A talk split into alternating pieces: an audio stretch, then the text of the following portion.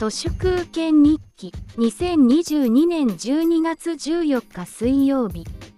6時半に起きました。灯油ストーブで沸かした夜間のお湯をプラスチックの湯たんぽに移すときに耐熱の上母がどうしても必要になるんですけどそんなものをダイソーで買うのもアホらしいのでホット用のお茶のペットボトルを切り抜いて口の部分を湯たんぽの穴に突っ込んでそこから熱湯を注ぎ込みます。すると面白いくらいスルスルお湯が湯たんぽに入っていき気持ちいいです。昼間はそれなりに日だまりの温かみがあるのですが朝と夜はストーブのお湯が沸いたら湯たんぽにして猫ハウスの中に置いてやります。最初は無反応だった猫も暖かい場所には敏感ですっかり気に入ったご様子。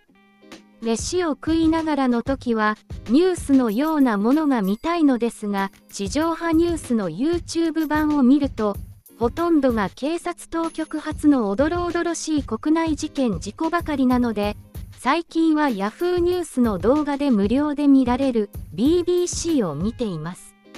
Amazon プライムの有料コンテンツで BBC を購読すると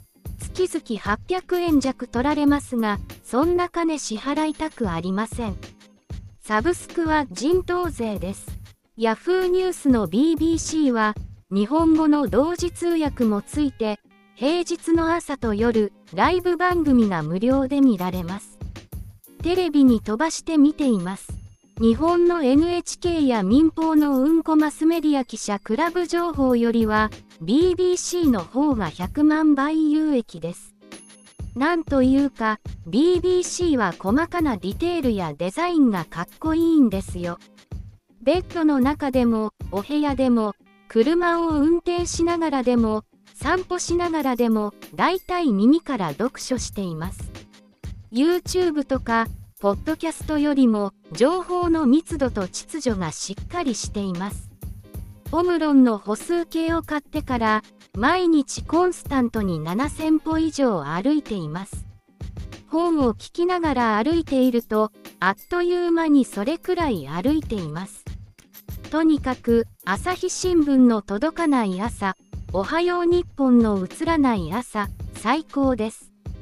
Kindle Unlimited も Android のトークバックで無限に読み上げさせられますが、散歩などでふと画面を触ってしまうと、音声の読み上げが止まってしまうのを何とかしたいです。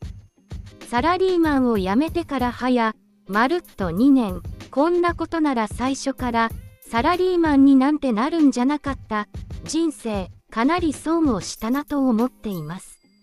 競争して他人の資本を太らせたところで己にとってのメリットは何にもありません。ただの搾取です。これからは己の資本を減らさない。ギリギリの稼ぎをしながらほとんど働かない生活をさらに突き詰めたいです。本日は以上です。ありがとうございました。人の行く裏に道あり花の山。